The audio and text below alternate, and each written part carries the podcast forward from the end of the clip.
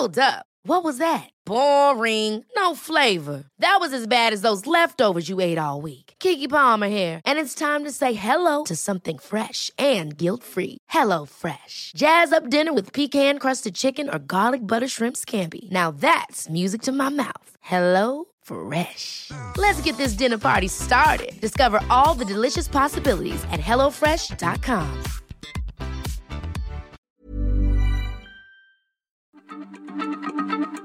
Heraldo Radio, la H se lee, se comparte, se ve y ahora también se escucha.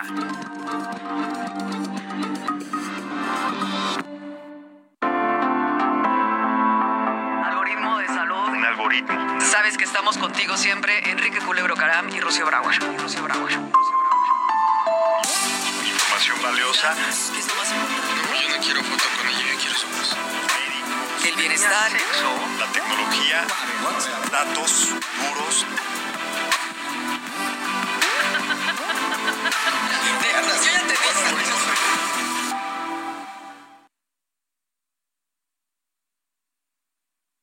Muy bienvenidos.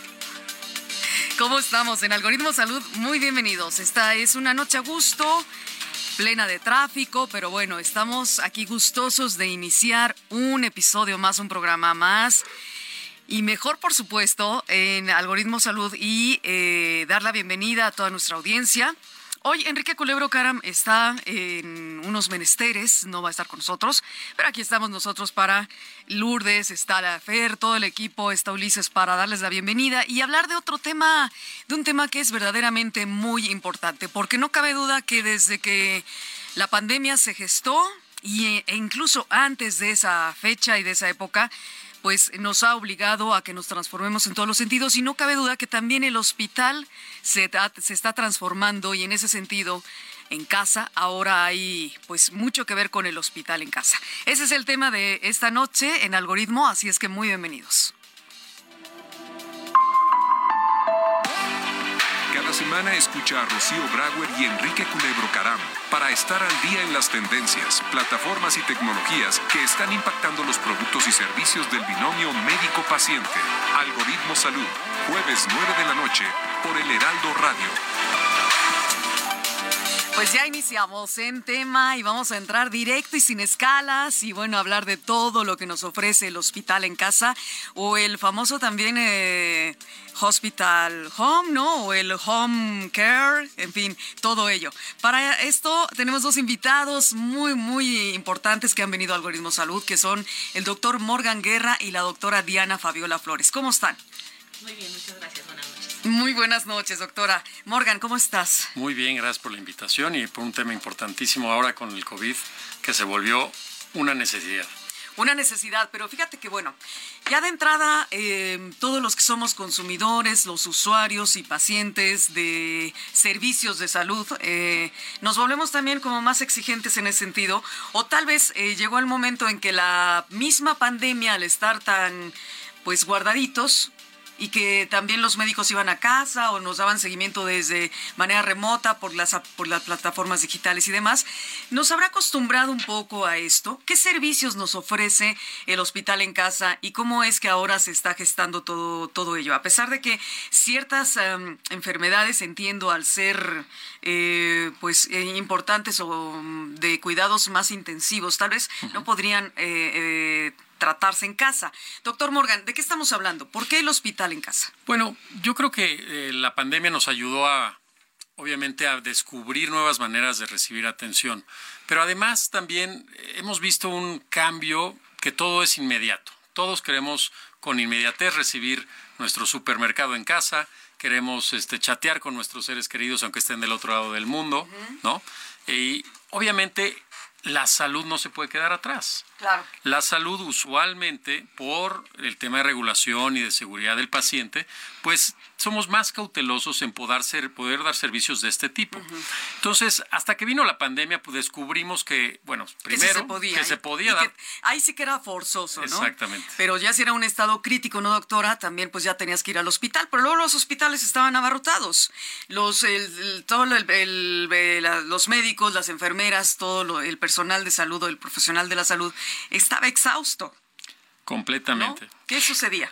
Eh, Bueno, no, no es un tema nuevo esto del, del hospital en casa. De hecho, por lo, por lo menos en el área de oncología, que es en el área en la que yo me dedico, es un tema que se ha estudiado desde hace muchos años. De hecho, tenemos algunos reportes desde como de los principios de los 2000, antes de los 2000, en donde algunos países como Canadá y, y- y- y algunos países europeos querían hacer programas piloto en donde se administraba quimioterapia fuera de los hospitales, buscando también eh, eh, buscar ahorros, no solamente en el, en el bolsillo del, del hospital, sino también para el paciente.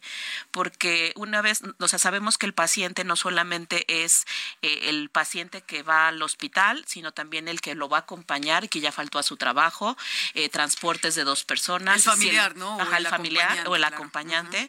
Sabemos también que, que hay puede gastar en transporte, puede gastar en alimentación, a veces si vive en otro estado, pues también gasta en hospedaje, este, o a veces no hay forma en, en la que se quede. Entonces, esto no es eh, un problema solamente de México, donde hay pocos centros oncológicos, este, fuera de las grandes ciudades, eh, sino te- también en otros países. Y entonces ya han visto todos estos gastos que se pueden eh, Ahorrar. ahorrar si se hace un servicio de, de, De hospital hospital, en en, casa. casa para infusión de medicamentos. Qué importante, pero vamos a ver cuáles enfermedades no podrían llevarse a cabo. Y y exactamente es eso, o sea, la pandemia ha acelerado todo, ¿no? La tecnología, eh, la, eh, la cuestión de la salud, del cuidado y, y de muchas cosas más. Pero desde, estaba viendo en mis eh, investigaciones, se predijo, ¿no? Eh, desde hace años que la salud sería ahí del noventa y tantos, 95 más o menos. Ya se estaba haciendo esto, este modelo de salud de- del hospital en casa. En los Estados Unidos comenzaron a hacerlo. Sí, sí, bueno, como mencionaba la doctora, el hospital en casa no es nada nuevo. La cuestión es que es muy complejo este, coordinar la atención. U- a- El hospital al final del día es una unidad económica y es una unidad productiva. O sea, tú tienes ciertos procesos, enfermería, cirugía, laboratorio, farmacia, y todo digamos que es un concierto. Ahora imagínate hacerlo, pero en el ámbito, este, pues en la casa. En el- entonces, coordinar la enfermería, coordinar el, el, este, la farmacia, coordinar al doctor que vaya, pues el tema se complica. Hoy en día, gracias a la tecnología de información, a la telemedicina, automatización de procesos y lo nuevo, la inteligencia artificial que está de Sí, moda.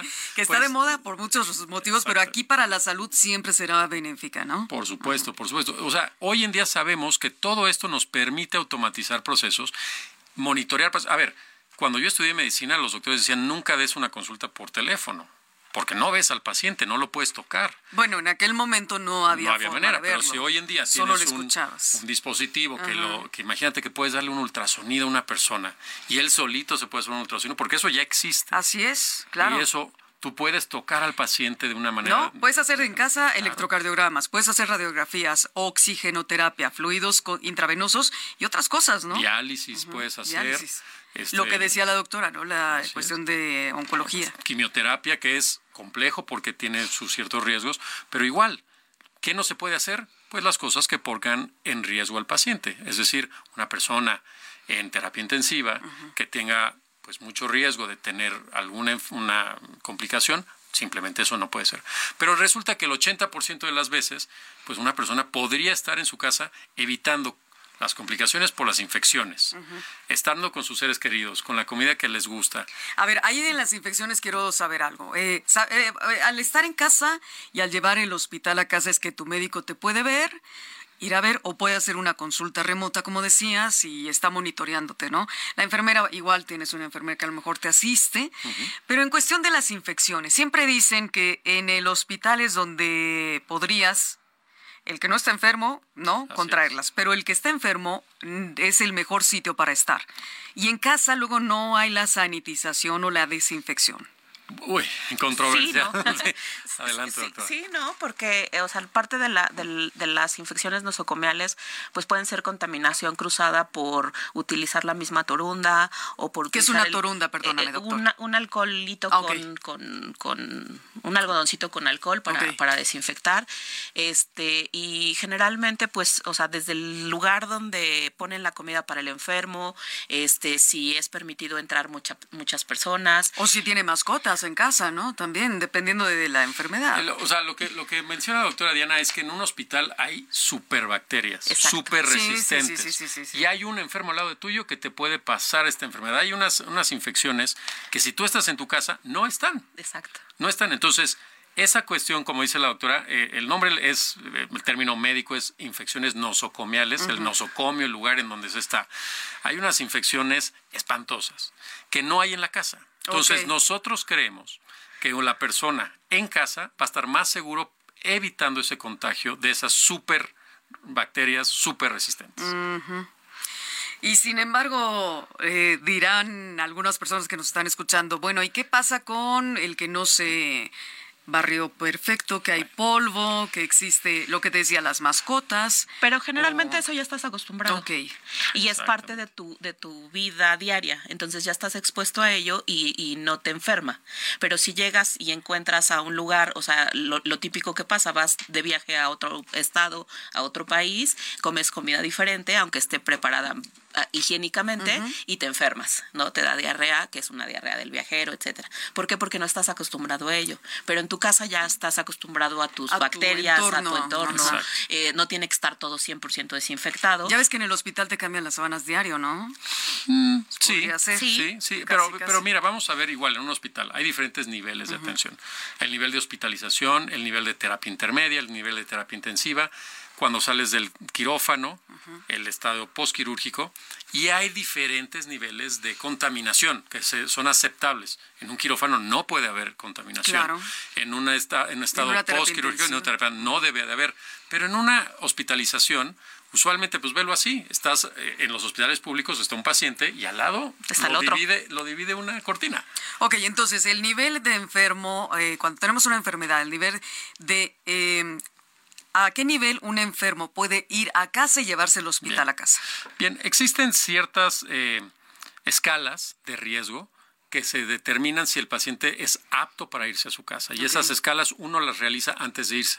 Entonces, antes de, antes de darlo de alta. Entonces uno dice, esta persona no tiene ningún riesgo de padecer un infarto, un ataque al corazón o al cerebro, etcétera, no que en este momento sea visible. Entonces se determina, puede seguir su tratamiento en casa y vamos a pensar, una herida, una persona que tuvo una fractura y que solamente está en el hospital para terminar su tratamiento por vía venosa, o sea, lo- le meten el, el- el suero.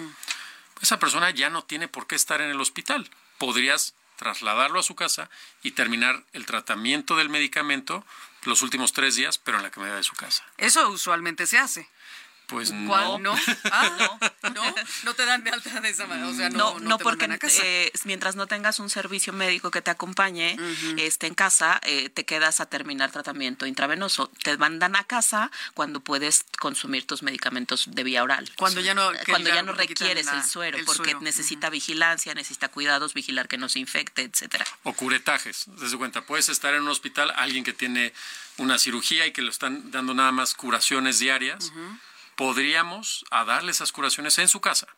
Pero, por hay mucho también hay que considerar, y es un tema que seguramente lo vas a traer, Rocío, que es pues capacitar a los familiares. El miedo de que los familiares atiendan a su paciente. Sí, el familiar dirá, me estás convirtiendo en el cuidador y en Claro. el enfermero, ¿no? ¿Y yo por qué? sí, yo qué culpa tengo. Bueno, es que de, de alguna manera algo sucede y algo estás haciendo, porque es tu familiar y ya lo cuidas, ¿no? O sea, lo estás, eh, aunque no te lo pidan, lo haces. Pero ¿qué pasa con aquellos que viven solos, no? Ese es un tema. O los adultos mayores que ya también tienen su casa solitos y luego no hay quien, los hijos no están para atenderlos o no hay hijos. Ahí es en donde entra esta cuestión de poder dar servicios utilizando la tecnología. Va a haber personas, y nosotros lo hicimos en el 2018 en el IMSS, en Previta logramos implementar un programa de monitoreo a distancia de insuficiencia cardíaca con personas de 70 años de edad, usando una tableta, usando dispositivos médicos que uno creería que no los pueden usar porque pues no, no, no vivieron, no son ahora sí que nativos digitales. Bueno, pero, lo usan. no es difícil, no, es, es difícil. tecnología amigable. Si, si, si haces una buena interfase, no es difícil. Claro. Y estas personas pueden hacerlo. Ok, les das, eh, a ver, para que tengamos el hospital en casa también tienes que adiestrar o de alguna forma pues instruir al paciente? Sí, eh, sobre todo buscando datos de alarma, eh, datos que necesite eh, una atención médica, eh, la monitorización continua, como, como dices, ver qué es normal, qué es esperado, qué no, este, para, para poder ayudar, ¿no? Tenemos una cápsula que va a darnos un contexto también mucho más detallado de lo que estamos hablando del hospital en casa, que como dicen los doctores, el doctor Morgan y también la, eh, doctora, que no es algo que se esté dando en estos eh, años como la novedad, pero sí las tecnologías que están ya apoyando como tecnologías digitales, las mismas transversales, ya lo comentó el doctor Morgan, la, la inteligencia artificial, pero muchas otras más, nos ayudan a que podamos tener el hospital en casa y nos sintamos más cómodos, ¿no? Doctora Diana Fabiola Flores. Vamos a escuchar esta capsulita y regresamos con, con ellos para seguir hablando de un gran tema. El concepto de hospital en casa, también conocido como atención médica domiciliaria, se refiere a la provisión de servicios médicos a pacientes en su propio hogar para evitar ser internados en instalaciones convencionales y se implementa en aquellos que quieren atención continua debido a enfermedades crónicas, terminales y postoperatorias. El personal médico y de enfermería brindan atención directamente en el entorno doméstico, ofreciendo una amplia gama de servicios que incluyen la administración de medicamentos, el cuidado y curación de heridas, la terapia física y ocupacional, el monitoreo constante de signos vitales y el apoyo emocional a los pacientes y a sus familias. La atención hospitalaria en casa tiene diversas ventajas, tanto para los pacientes como para el entorno familiar. Por ejemplo, la comodidad y confianza al estar en un entorno conocido y seguro.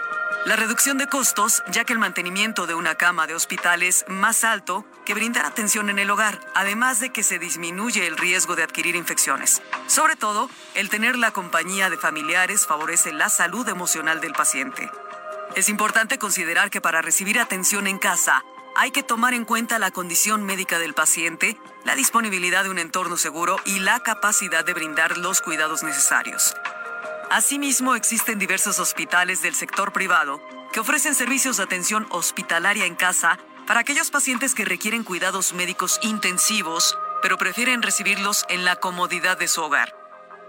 La atención hospitalaria en casa se ha convertido en una opción más que permite a los pacientes recibir cuidados especializados sin la necesidad de desplazarse a un hospital, lo que resulta una mayor comodidad y una recuperación dentro del entorno familiar. Pues hay esta información de Central Media para todos, para que sepamos bien eh, más detalles del hospital en casa y hablando precisamente con dos eh, doctores de primer orden precisamente y este es un tema que nos atañe en, en, Algoritmo Salud siempre, porque no cabe duda que ya estamos muy, muy home, muy en home, ¿no? no homeless, sino home. no sin casa, sino con casa. Doctor Morgan Guerra y Diana Fabiola Flores. Doctora Diana, cuéntame, entonces, el asunto del hospital en casa, diríamos, qué difícil es llevarte todos los aparatos que hay, ¿no? Que si te están midiendo la oxigenación, que si eso, que si lo otro. Pero ahora con las, las mismas apps te miden, ¿no? La, eh, como decíamos, el electrocardiograma, te estás oxigenando, el mismo aparatito ya lo compramos en la pandemia, aprendimos a medir la oxigenación, pero ¿qué es lo que deberíamos tener como focos rojos los pacientes y los familiares de un enfermo que, que decide y que se puede atender y seguir atendiendo en casa? Bueno, primero yo creo que valdría la pena eh, valorar el objetivo de, que de estar en casa, porque, eh, bueno, por, en la parte de oncología lo utilizamos mucho en el paciente que está en cuidados paliativos. Uh -huh. O sea, en el paciente en el que el manejo oncológico pues ya no es suficiente y que eh, para comodidad de su casa pues puede estar eh, con sus familiares pasando a lo mejor sus últimos días, ¿no? Entonces... Bueno, pero ahí estás hablando de un asunto terminal, ¿no? Esa, esa, estamos ya. hablando de, de un asunto paliativo, que es donde más se utiliza de manera común y la otra pues es eh, ya pues algún tratamiento de tipo crónico. El problema de esto es que a veces eh, no hay tantos lugares donde se puedan especializar. Eh, en la parte de oncología pues sí necesitamos más el centro de infusión. Es difícil que, que, nos, que nos cueste trabajo y sobre todo porque no hay algo que te diga que puedes administrar medicamentos este, de quimioterapia en el domicilio de cada paciente. Entonces, eh, al tener eso y al tener medicamentos que pueden ser un riesgo para el paciente, uh -huh. pues es difícil mover todo el, el centro de infusión a- a- al hospital. Hay algunos medicamentos. Más bien a la casa, A la casa, Ajá. perdón. Hay algunos medicamentos que pueden ser de bajo riesgo, entonces que se podrían hacer, pero te digo, falta toda esta regulación que hay. Y generalmente todos los centros de infusión que son pequeños, que no tienen, no, no están dentro de un hospital, requieren convenio con una ambulancia y requieren convenio con un hospital para llegar y atender a una urgencia. Entonces el personal que está ahí debe estar capacitado para atender este un, un, un paro cardíaco, o sea, que sería una alergia, que serían los principales este, riesgos que tendría, y pues eso sí lo hace un poquito más complicado llevarlo a cada paciente. Yo quisiera agregar este, que al final del día es una metodología. Vamos a pensar en una cirugía. Una cirugía tiene un método. Se abre la piel, se abre la grasa, se abre el músculo, se hace la cirugía, etcétera, etcétera. Lo mismo sucede en hospital en casa, o hospital at home, como, como queramos decirlo. La cuestión es que cuando uno lo vive como un familiar o como un paciente, pues todo es improvisado. Oye, y la enfermera, oye, y l- la ambulancia, ¿y qué tal si se me descompensa? Algo importante que decir es que hospital en casa no puede existir si no está ligado un centro hospitalario. Tiene que existir un centro hospitalario, tiene que existir una coordinación de la atención, tiene que existir capacitación del, del familiar y primero y antes que nada, voluntad del paciente y de todo el equipo terapéutico. Si el médico dice, no, no, no, yo no confío en esto, o la enfermera dice, yo no quiero esto, pues simplemente no se va a poder hacer. Pero no está nada más hecho para cuidados paliativos. En pandemia, eh, nosotros atendimos 10.000 pacientes, 10.000 pacientes con COVID y de manera segura utilizando un proceso, utilizando un protocolo de atención que lo revisamos con muchísimos médicos, tanto del Instituto Mexicano del Seguro Social como de las instituciones públicas y privadas del país, ¿Los atendiste en casa? en casa. Ok. Te- te- 10 mil pacientes. 10 mil pacientes en un periodo de cerca de seis meses. Inclusive hubo un momento que llegamos a atender 800 pacientes de manera simultánea, es decir, 800 concentradores de oxígeno, 800 visitas de enfermería, 800 monitoreo de signos vitales en un centro de contacto. O sea, esto es una, es una orquesta y es una organización. sí. Llevar los medicamentos, estar revisando si, oye, este paciente se está descompensando. Tenemos que regresarlo al hospital, intubarlo y que y evitar que, que tenga algún desenlace eh, Fatal, sí, claro. ¿no? Fu, imagínate nada más todo. Y estábamos, bueno, estábamos en el punto álgido, ¿no? En donde no sabíamos hacia dónde iba esto. Y claro que la pandemia vino a despertarnos en muchos sentidos, ¿no? A médicos, a pacientes, a no pacientes, porque también los que tenemos enfermos en casa, ¿no? Familiares, también estamos alertas. Fíjate que estaba viendo que en algún momento, mm, pues el cuidado del hogar es, es algo que es importante con el hospital, obviamente. Y le da bienestar a los, a los familiares, probablemente, ¿no? Habrá otros que tengan más sentido, les haga más sentido estar en el hospital, pero también cuánto más te cuesta, ¿no? Deloitte, por ejemplo, predijo que la atención médica sería más a menudo en el hogar, esto lo dijo mucho antes de la pandemia, y que a través eh, de los pacientes ambulatorios, y habría, habría por supuesto, estas, eh, estas, estos seguimientos virtuales y otros entornos que ayudarían precisamente a la salud, a la- acelerar también la, el movimiento hacia el cuidado en el hogar y haría que tuviéramos un cambio de mentalidad, ¿no? Sí, de- definitivamente eh, la pandemia nos despertó, pero nosotros en Previta, antes de que existiera la pandemia, ya hacíamos este tipo de servicios para enfermedades crónico-degenerativas. ¿Por qué? Porque en un país como el nuestro, con 70% de pacientes que sufren de sobrepeso y obesidad y un aumento de la diabetes y la hipertensión año tras año, pues evidentemente vamos a tener una cantidad de personas con enfermedades cardiovasculares, cardiometabólicas, enfermedades como enfisema, como EPOC, que simplemente no deben de ser atendidas en el hospital, deben de ser atendidas en la comunidad, deben de ser atendidas. O sea, una persona que puede vivir con diabetes y no tiene que estar hospitalizada, ¿no? Lo que tenemos que evitar es que se complique, que no le tenga eh, úlceras en los Pero bueno, pies. esas ya son las enfermedades de, mm, bueno, que, que- tienes y que son degenerativas, ¿no? Y que van creciendo y ya llega un momento en el que pues, no vas a estar todo el tiempo hospitalizado. Ya tú te- mismo te suministras la insulina, ¿no? Tú mismo estás monitoreándote ahora con este pa- con este maravilloso sistema de Ah, el el flyer, ¿cómo se llama? Para ponerte ese parche que dura 14 días, ¿no? Sí. Para estar monitoreando tu insulina es extraordinario. Tienes el aparatito para escanearlo o la app, ¿no? La misma app y otras aplicaciones muchas que nos ayudan a ello, pero creo, eh, habrá que decirle a, la- a nuestra audiencia que el hospital en casa va más allá de que tú mismo puedas tener tus gadgets, ¿no?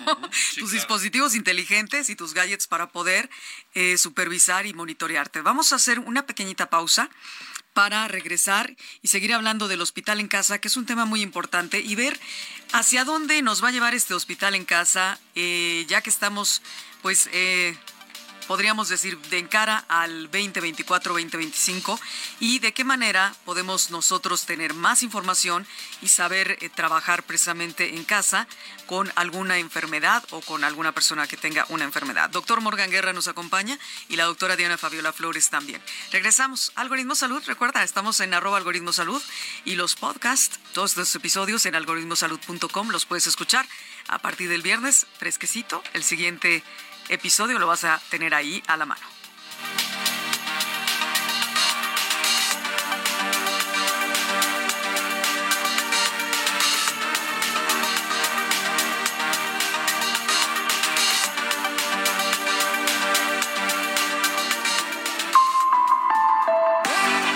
Recuerda que estamos en Twitter, Facebook, Instagram y TikTok como arroba algoritmo salud. Queremos escuchar tus comentarios en mensajes de voz por WhatsApp 55 78 25 08 28. Regresamos.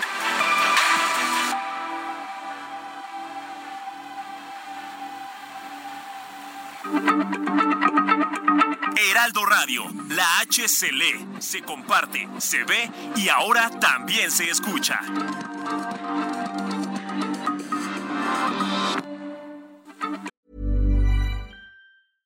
Many of us have those stubborn pounds that seem impossible to lose, no matter how good we eat or how hard we work out. My solution is PlushCare. PlushCare is a leading telehealth provider with doctors who are there for you day and night to partner with you in your weight loss journey. They can prescribe FDA-approved weight loss medications like Wagovi and Zepbound for those who qualify. Plus, they accept most insurance plans. To get started, visit plushcare.com slash weight loss. That's plushcare.com slash weight loss. Hold up. What was that? Boring. No flavor. That was as bad as those leftovers you ate all week. Kiki Palmer here, and it's time to say hello to something fresh and guilt-free. Hello Fresh. Jazz up dinner with pecan-crusted chicken or garlic butter shrimp scampi. Now that's music to my mouth. Hello Fresh. Let's get this dinner party started. Discover all the delicious possibilities at hellofresh.com.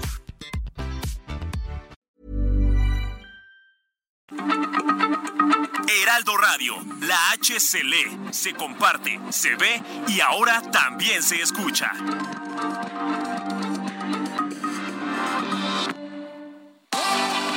Estamos de regreso en Algoritmo Salud con Rocío Brauer y Enrique Culebro Caram. Estamos de retache, algoritmo salud, arroba algoritmo salud en todas las redes para que nos escribas y para que estemos siempre pendientes de pues, los episodios que más te han gustado. Ya sabes que los encuentras en el podcast y es algor- algoritmosalud.com. Enrique anda en otros menesteres, pero tienen que ver con el diplomado, eh, tienen que ver con la salud. Así es que le mandamos saludos donde quiera que se encuentra. Y estamos hablando del hospital en casa. ¿Cómo es que ahora esto, ah, no solamente a raíz del 2020, su motivo del, tema de la pandemia, sino desde antes ya se podía hacer un seguimiento del paciente en determinados momentos, ¿no, doctora? Y esto precisamente está con nosotros la doctora Fabiola Flores Díaz, que ella es médico cirujano por la Facultad de Medicina de la Universidad Nacional Autónoma de México, de la UNAM, es, ella está eh, con especialidad en medicina interna por la Universidad de Guanajuato y subespecialidad en oncología médica por el Instituto Nacional de Cancerología. Con toda esta expertise que tú tienes, doctora, a ver, cuéntame. Si la persona dice, bueno, yo ya sé que tengo mi diagnóstico de cáncer, nada más dime qué hago en mi casa y ya me quiero olvidar del mundo. ¿Puedo llevarme el hospital a casa? Ya dijiste varias cosas en el bloque anterior, pero si quisiera eso es casi una persona que se siente ya pues en las últimas, ¿no? O sea, eh, desde el contexto de, de, ver qué tipo de cáncer estamos tratando y qué tipo de eh, intento, si es curativo o si es paliativo o si es este con el, el, el objetivo de mejorar la enfermedad. Entonces, por eso te decía que cada uno de estos tipos de tratamientos tenemos que evaluar el objetivo de que el paciente esté en casa. Y dos, eh, eh, tenemos que coordinar, siempre debe de haber un médico que esté coordinando qué medicamentos se le van a administrar, el horario, vigilar eventos adversos, este, si tenemos que hacer algún cambio, si tenemos que monitorizar o hacer alguna eh, escalada de tratamientos, etcétera. O si en algún momento eh, se descontrolan las cosas, pues no tiene ningún problema que el paciente regrese al hospital. O sea, siempre debe de estar como un respaldo de, del hospital y del médico y ver qué estamos tratando. Al día de hoy, eh, muchos cánceres han incrementado su supervivencia. Entonces ya tenemos eh, cáncer que, que puede vivir muchos, muchos años. Este, incluso, por ejemplo, el, cáncer, el melanoma, ya hay etapas 4 que tenían una supervivencia de menos del 5% hace 10 años y que ahorita se consideran curados, ¿no? O sea, con enfermedad metastásica. Entonces, eh, eh, creo que no debemos olvidar todos estos avances y, y, no debemos olvidarnos de ya tengo cáncer y ya me voy a ir al, a mi casa a, a, morir. Y dame mi hospital. Y dame mi hospital, ¿no? ¿no? O sea, yo creo no. que no. Es una alternativa. Creo que hay algunas cosas que pueden apoyar al tratamiento médico, pero no sustituye el que se vaya a quitar todo el tratamiento médico para el paciente. Y mucho menos la supervisión y seguimiento del médico. A ver, cuéntame, doctor Morgan. Yo estoy, yo tengo una enfermedad, estoy en el hospital, ¿no? Uh -huh. Salí de un, tal vez de una terapia intensiva por la enfermedad que sea. Sí. Obviamente es una enfermedad importante, sí. por supuesto que estuve ahí. ¿En qué cuando me das de alta, o a, a ver, me, me, me, podrías dar de alta en cinco, en 15 días? Uh -huh. ¿Cómo decides si me das, me mandas a mi casa y me mandas el hospital a mi casa? Uh -huh. Y además, lo decides tú como médico. No claro. lo puede decidir el paciente. Efectivamente. Okay. Lo más importante, voy a usar un, un caso práctico muy común. El paciente le pudo haber dado un infarto y este infarto lo pudo haber llevado a terapia intensiva y sobrevivió. Pero hay algo que se llama sobrevivencia a los 30 días y a los 90 días. Es decir, que después del evento hospitalario todavía el paciente está en riesgo de sobrevivir o no un mes o tres meses después, uh -huh. aún yéndose a su casa. Entonces, ahí el cardiólogo, que es el, el encargado del equipo médico, uh -huh. debe de dictar una serie de planes de atención médica en casa para que el paciente, uno, recupere y rehabilite su función cardiológica o del corazón como lo más que se pueda. ¿sí? Uh -huh. Si alguna parte de su corazón quedó este, pues ya dañada o pues, prácticamente inerte, la persona tiene que saber, porque va a vivir con muchos miedos, saber si va a poder recuperar, si va a volver a hacer ejercicio, si puede re recuperar su vida en pareja, si va a poder, si se va a saber cómo tomar los medicamentos. Ese es uno de los grandes problemas que el doctor puede entregar una receta y luego el paciente no entender lo que le dijo el, do el doctor. O no hacerlo, simplemente. Y no hacerlo, o seguir un, uh -huh. un, plan nutricional. Uh -huh. eh, eh, acá, terminar el hábito tabáquico. Pero entonces, a ver, entiendo que le, man le puedes mandar a casa sí. y tú le sigues monitoreando. Correcto. ¿Cuáles son las vías? Bien, entonces, entonces, bueno, hay que considerar primero saber si el paciente es seguro mandarlo a casa. ¿No? Entonces ya comentamos hace un rato que había unas ciertas escalas de sobrevivencia donde el paciente se da de alta. Pero esa alta requiere una continuidad de la atención en donde uno, el plan terapéutico farmacológico, los medicamentos. Dos, la telemetría o el monitoreo de signos vitales, ¿no? El peso, la presión arterial, inclusive hoy hay unos electrocardiogramas que la persona, si en algunos casos existe alguna fibrilación, se puede detectar. Capacitación al familiar, al aliado familiar, capacitación al paciente. Como mencionó la doctora al principio, datos de alerta. Si sientes A, B, C, D, no dudes, nos llamas y te vamos por ti, te regresamos al hospital. ¿Me explico? Entonces, esas son las cuestiones muy diferentes a que un paciente se automedique. Que un paciente diga, yo voy a hacer mis propias cosas, me voy a ir yo con mis propias creencias, en vez de hacerlo con un coach o con un asesor. Es como aprender box tú solito en el, claro. a la mala y tener un entrenador. Un doctor es alguien que te asesora. Ahora, estás, tu hospital en casa sigues con el tema de que no puedes salir de casa porque estás continuando con un tratamiento y con una supervisión no o ya puede, no necesariamente. Sí, no, tú puedes hacer tu vida normal. Okay. O sea, Entonces es, sí es una semi alta, ¿no? Es una alta, a ver. Casi es una alta. Lo que estamos proponiendo es que Una vez que tú sales del hospital, hoy en día lo que pasa es, bueno, adiós. Y ya haga usted su vida y nos vemos en tres meses. Lo que estamos proponiendo eso es, no, no, no. Usted se va de este ambiente terapéutico, de esta clínica, de estas cuatro paredes, se va a su casa, pero va a continuar con el monitoreo en su casa. O sea, lo vamos a seguir. El hospital sigue con usted de una manera virtual, ¿no? Con su monitoreo, con su medicamento. Voy a coordinar todo lo que hacíamos de esfuerzo aquí, una enfermera, este, cambiar sus sábanas, este, ahora sí que bañarlo. ahora usted lo va a aprender a hacer para que aprenda a tener una nueva vida con su nueva este estilo con sus nuevas características, como haya sido, si fue una fractura, si fue una, este, una amputación, si fue, como decimos, tal vez un tema del corazón, o si perdió un pulmón, uno tiene que adaptarse a una nueva vida y evitar las complicaciones. Por eso están tanto los pacientes como las aseguradoras, como los médicos, estamos tan interesados de implementar esto porque ya sabemos, ya hay suficiente evidencia, tú mismo lo mencionaste de Deloitte, McKinsey dice que cerca de 285 billones de dólares, o sea, en, gringos, o sea, 285 mil millones de dólares, se van a transferir de atenciones hospitalarias a atenciones en casa. Eso es un dineral. Claro. es más que la deuda externa mexicana. Sí, sí, sí, es muchísimo dinero. Muchísimo. Entonces, todos esos servicios, diálisis, cuidados agudos, atención a enfermería, ya no vas a tener que ir al hospital. Y eso para nosotros es mucho más económico, mejor calidad de vida para el paciente, más seguridad, por lo que mencionamos de las infecciones, pero sí siguiendo protocolos de atención, una metodología bien este, basada en evidencia, en la ciencia y pues no dejando a los pacientes por su ya no sé por Yo me pondría en el tema de soy paciente, soy enfermo y me mandas a mi casa, a mi hospital, a mi casa, ¿dónde están mis instrumentos? Me vas a dar mi... ¿Qué, qué, voy a tener? Haz de cuenta, yo no tengo un, teléfono, o tengo un teléfono inteligente en ninguna app. ¿Cómo me voy a monitorear? Pero es que depende de la enfermedad. Para mandarte la evidencia. Es, muy amplio. Yo Por eso, pero en este caso, doctor, ¿tú me, darías los medios, los eh, dispositivos para que yo lo haga? Sí, o sea, en nuestro mecanismo en Previta lo que hacemos es, el paciente, cuando ya tiene, una tiene un aseguramiento, sea público o privado, la parte económica ya la cubre este, la institución. Entonces, el paciente es, usted va a recibir estos dispositivos, va a recibir estos medicamentos, este es el plan. Va además tener un médico 24 horas. Aquí tiene un teléfono 24 horas que nos puede llamar para cualquier duda. Llamar o te mando mensaje de WhatsApp. Mensaje, video, llamada, lo que usted quiera.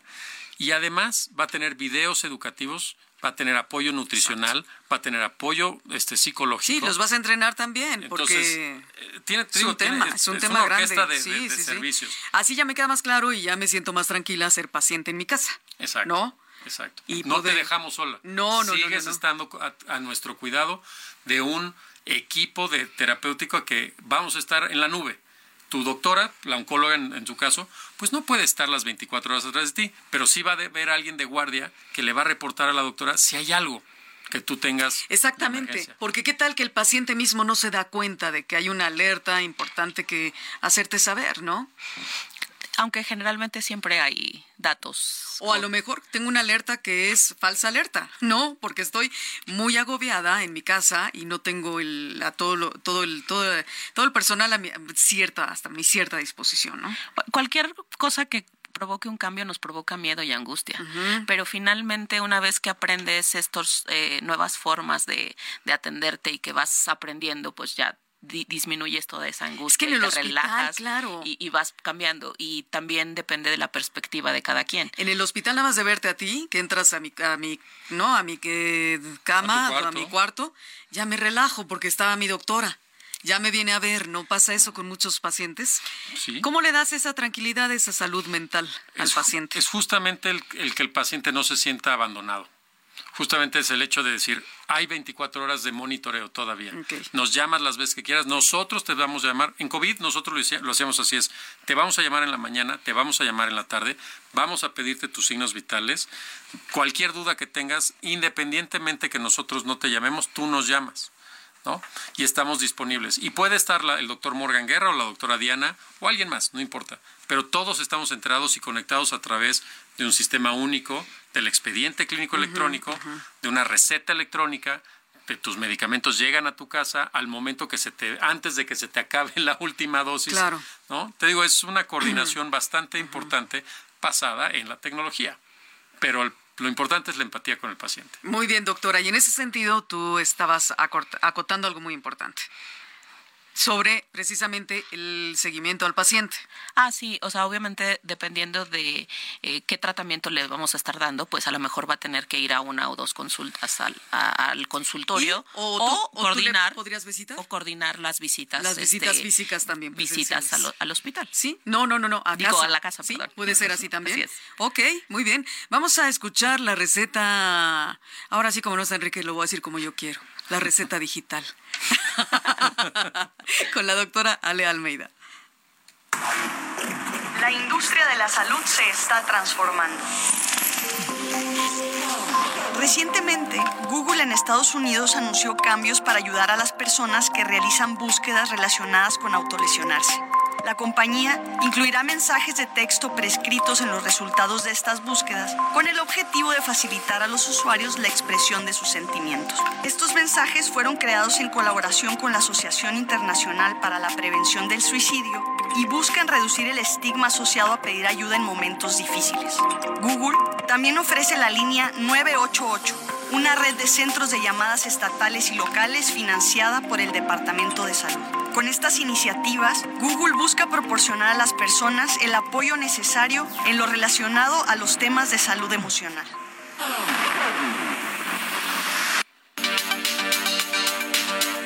Ya escuchando a la doctora Ale, pues ahí están datos interesantes. Doctor Morgan, cuéntame. Luego, em, el paciente se vuelve como el todo, ¿no? Y el que te dice, oye, es que yo te necesito tal aparato, tal dispositivo, yo me sé medir mi, mi azúcar, mi glucosa, mi todo, ¿no? Oxigenación y demás. ¿Cómo haces que el paciente entre en razón cuando somos tan tercos y tan disque todos? Porque ahorita que estás mencionando, doctora Ale, el tema de Google, pues todo lo, lo buscamos en, todo lo, lo estamos monitoreando en los buscadores Claro. como lo que es Google, ¿no? Bueno, lo, primer- lo primero es entender como profesional de la salud que la información está disponible. Tenemos que ser humildes como profesionales de la salud, que efectivamente el paciente puede saber más que tú de su enfermedad, porque puedes llamarle. Porque conoce su organismo y su Claro, cuerpo. Ok, claro. qué buena idea. Él sabe más, él sabe más de, su, de lo que él siente, él sabe más de lo que, de lo que él percibe, y uno debe de ser humilde de entender justamente esa parte. Y también puede las llegar, inquietudes que tiene, ¿no? El paciente y los miedos, ¿no? Y el cambio ahora, el paradigma es, ya no soy el, el, eh, el- el patriarcal, un- una manera patriarcal en el cual tú ordenas y dices, estas son las indicaciones y usted no me lo que cuestiona". papá dice haces, punto. No ya. puede es- ser no eres así. un patriarca. Lo que tú debes, lo que creo que debemos los, los profesionales de la salud incorporar a nuestra práctica es ayudarle al paciente a diferenciar la información buena de la información mala, del fake news. Lo que necesitamos es que el paciente diga, oye, esto lo vi en Google, lo vi en ChatGPT, y tú le digas, mira, sí, pero todas estas fuentes no tienen ninguna base científica. No hay evidencia que esto sirva. Entonces, te voy a ayudar con esta otra bibliografía. ¿sí? buenísimo. Y esta otra bibliografía, léetela, porque es lo que yo estudié durante, ¿cuántos años de oncóloga lleva? 10 años, Claro. 15 años. O sea, Por es algo que estudié Los médicos por algo Y- se queman las pestañas. y te voy a ayudar no con no con este una bibliografía médica, te voy a ayudar con una bibliografía que tú entiendas que esté al, nivel de, de conocimiento y mi trabajo es que justamente lleguemos a un acuerdo de tu plan terapéutico específico para ti. Eso es lo que vaya a ser el futuro de la medicina personalizada, medicina de precisión, Ajá. medicina exclusiva para ti, Rocío. Y es lo que está. Va a haber Rocío Troll, nada más para Nada ti. más. La idea es esa. También con el hospital en casa y el médico más concentrado, lo que estamos hablando fuera del aire, más concentrado en el padecimiento per se del paciente, pues tendrá una concentración más directa y no estar eh, pues at- aliado con tantos temas, ¿no? De que si tienes que, es que lo que decías, tu asistente virtual que escribe lo que le estás diciendo al paciente, ya no tienes que estar con el computador aquí dándole la receta, ya la sacas mucho más rápido. Y muchas de estas eh, tecnologías, habrá médicos que digan, yo no puedo acceder a ellas, ¿no? ¿Qué hago en ese sentido? Bueno, aquí, aquí vamos a entrar a un tema. Yo soy apasionado. Durante mi, formación académica soy médico, soy este, salubrista, he estudiado telemedicina, ahora voy a estudiar acceso a las, a la ciencia del acceso a la salud en Estados Unidos.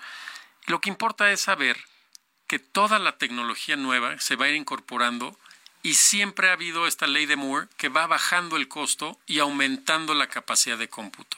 Es decir, toda la tecnología, hoy en día lo que ya, seguro esto ya es disco rayado, la capacidad computacional que hay en un iPhone es mucho mayor de la que había en el Apolo 13 que llegó a la Luna.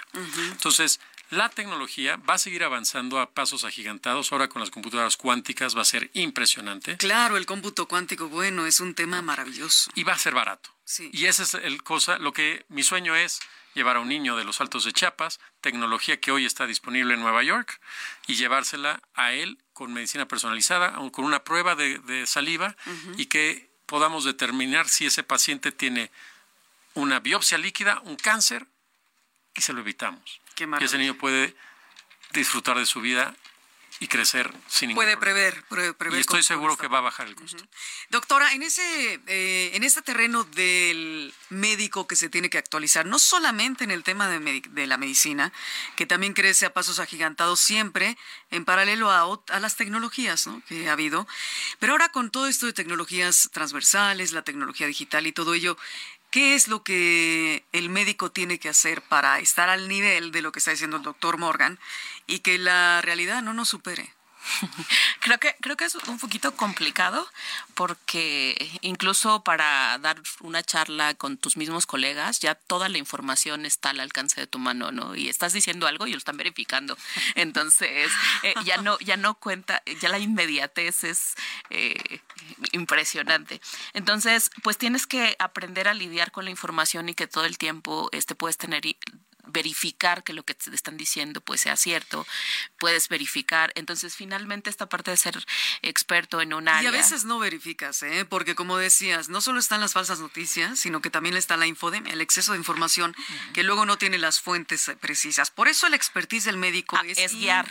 Sustituible, siempre yo he dicho, el médico es la eminencia. ¿No? Entonces el médico que ya tiene más experiencia ya ve, este guía y, y por, por, eso puedes eh, enseñarle a los demás, por eso puedes transmitir información, por eso puedes enseñarle al paciente, finalmente es parte de, de, liberar y, nunca sustituye esta parte del, de lo que decía, la empatía, o sea, el apapacho, el abrazar a alguien, en consolarlo, el verlo a los ojos, o sea, eso no, no cambia, ¿no? No, el, que ahora sí que el tacto y el, la calidez humana es insustituible.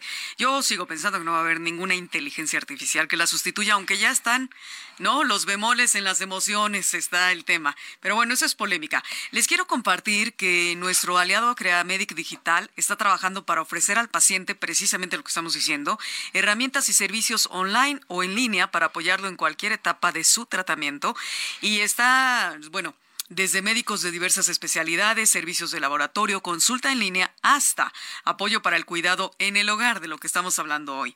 CreaMedic Digital es una opción para la atención de la salud y saben además que lo pueden encontrar ahí en la plataforma CreaMedic Digital para que consulten todos los servicios que tiene. Además también hay servicio de ambulancias que son eh, certeros, precisos con médicos especializados. Cuando estamos en un nivel, eh, doctor Morgan, donde queremos entrar a pensar en cómo será el hospital en casa en unos cinco, bueno, no te vas tan lejos, en tres años. ¿Cómo lo ves tú? Bueno, yo estoy muy emocionado de todos los cambios que está habiendo. O sea, lo primero es que veo que ya no va a ser solamente una cuestión de áreas urbanas donde hay Internet. Qué bueno. Lo primero es que con la tecnología 5G y con estas maravillas. O la 6G y la que le siga. La 6G la que con esta maravilla de microsatélites como Starlink o cualquier otra que gusten, va a haber acceso de Internet en cualquier parte, en el desierto de Sonora, en los altos de Chiapas, en donde tú quieras. En la Sierra Gorda de Querétaro, no, que no llega Internet para nada. Lo, lo segundo, lo que mencionábamos, el médico ya no va a estar talacheando, estando eh, capturando todo en un expediente, sino que vamos a tener un asistente, como una bocina, como un este, Alexa, que va a estar capturando toda esta información. También vamos a tener inteligencia artificial que nos va a apoyar a nosotros médicos con el diagnóstico. Hoy en día la inteligencia ya está siendo tan precisa que ya pasaron exámenes del, del board o de, la barra de médicos de los diferentes Estados Unidos. para que tú puedas ser un neurólogo, etcétera. Eso es impresionante. Pero la idea es que esta, esta tecnología ayude a todos los médicos del mundo a ser más precisos en sus diagnósticos. Por lo tanto, evitar el error médico, evitar esa cuestión que es, es la clave de por qué estudiamos medicina. Eh, en la mañana se lo platicaba una paciente que lo que queremos es no dañar. Primero es no queremos dañar. ¿sí? No queremos hacer daño a nuestros pacientes. Evitar estos errores médicos. Ser más precisos en nuestro diagnóstico. Inteligencia artificial. Internet en todos lados. Creo que ese es el futuro de la medicina, pero no es un futuro a 10 años, como acabas de decir, es un futuro y no es nada más para las elites, es para todos. Claro, es un futuro más cercano, ¿no? Pues es que es un tema muy importante y no se olviden que el hospital en casa no es que tú eh, te, llenas de tecnología, ¿no, doctora? No. Y haces tu hospital y dices, bueno, doctor, ya yo te veo entre, dentro de seis meses, ocho meses. El hospital en casa tiene que estar monitoreando el, el médico mismo, ¿no? Así es. Este, ¿Tú cómo ves esta, este futuro? La famosa palabra que usamos, el futurear en el tema del hospital en casa? Pues sobre todo en el tema de la comodidad, es algo creo que, que nos va a ayudar. Siempre buscamos la comodidad, buscamos estar más en, en, el lugar y sobre todo con enfermedades crónicas que pues requieren mucho esfuerzo, mucho trabajo. Entonces buscar la comodidad siempre es algo que nos va a ayudar y va a mejorar nuestra calidad de vida. Entonces vamos a tener eh, pues otras opciones para, para eso todo, todo lo que se tenga que implementar en, el, en la casa, ¿no? En nuestro cuarto, en nuestra habitación, para que podamos estar mejores. Y bueno, la demanda de atención domiciliaria va a seguir aumentando, ¿no? En un futuro. Y ese es un futuro cercano y se espera que el mercado de atención domiciliario, ahora que estabas hablando de números, doctor Morgan, supere los 2.930 millones de dólares para 2026, o sea, ya está a la vuelta de la esquina. Y para mantenernos al día con la demanda creciente, pues obviamente tiene que expandirse el personal, tiene que haber más médicos, tiene que haber más cuidadores, enfermeras y todos los em, eh, profesionales que ayudan, bueno, todos los que están ayudando a los profesionales de la salud.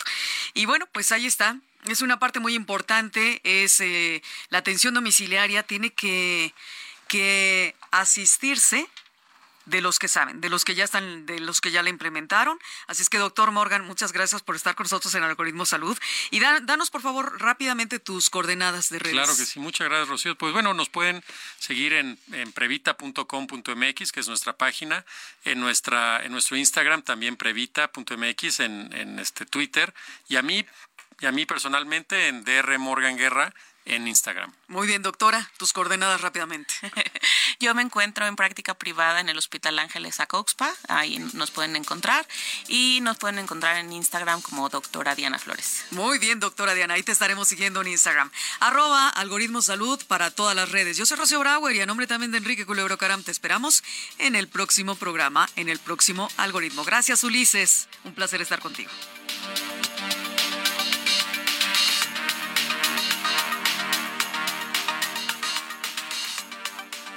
Escucha a Rocío Brauer y Enrique Culebro Caram para estar al día en las tendencias, plataformas y tecnologías que están impactando los productos y servicios del binomio médico-paciente.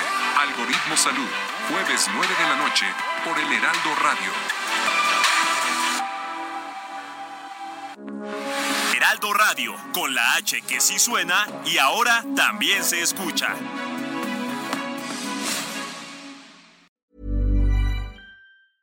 Ever catch yourself eating the same flavorless dinner three days in a row?